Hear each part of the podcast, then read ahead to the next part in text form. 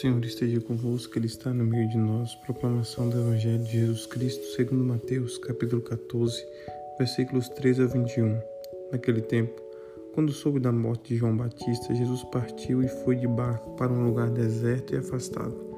Mas quando as multidões souberam disso, saíram das cidades e o seguiram a pé.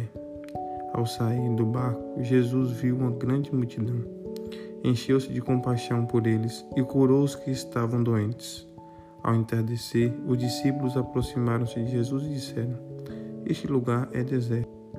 A hora já está adiantada. Despede as multidões para que possam ir aos povoados comprar comida. Jesus, porém, disse: Eles não precisam ir embora. Dá-lhe vós mesmo de comer. Os discípulos responderam: Só temos aqui cinco pães e dois peixes. Jesus disse: Trazei-os aqui.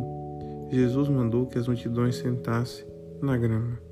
Então pegou cinco pães e dois peixes, ergueu os olhos para o céu e pronunciou a bênção. Em seguida partiu os pães e deu-os aos discípulos. Os discípulos os distribuíram às multidões. Todos comeram e ficaram satisfeitos. E os pedaços que sobraram recolheram ainda doze cestos cheios. E os que haviam comido eram mais ou menos cinco mil homens, sem contar mulheres e crianças palavra da salvação. Glória a vós, Senhor. Meu irmão, minha irmã, graça e paz da parte de nosso Senhor Jesus Cristo. Hoje, dia 2 de agosto, segunda-feira, 18 semana do tempo comum.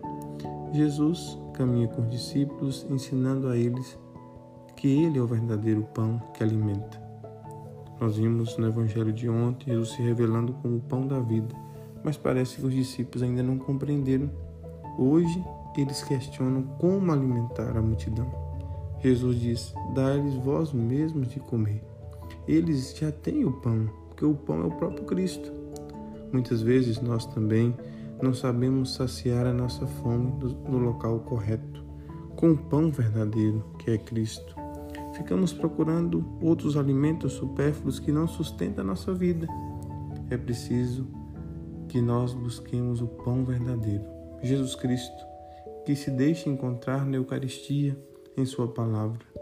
Nós não podemos passar o dia sem escutar a palavra de Deus e, na oportunidade, quando nós temos, de receber a Sua Eucaristia.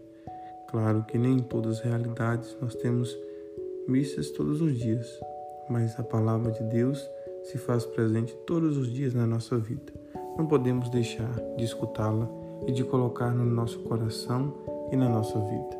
Ficar com fome pode nos tornar fracos e suscetíveis ao pecado.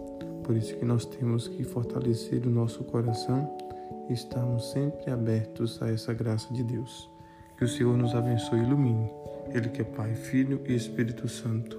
Amém.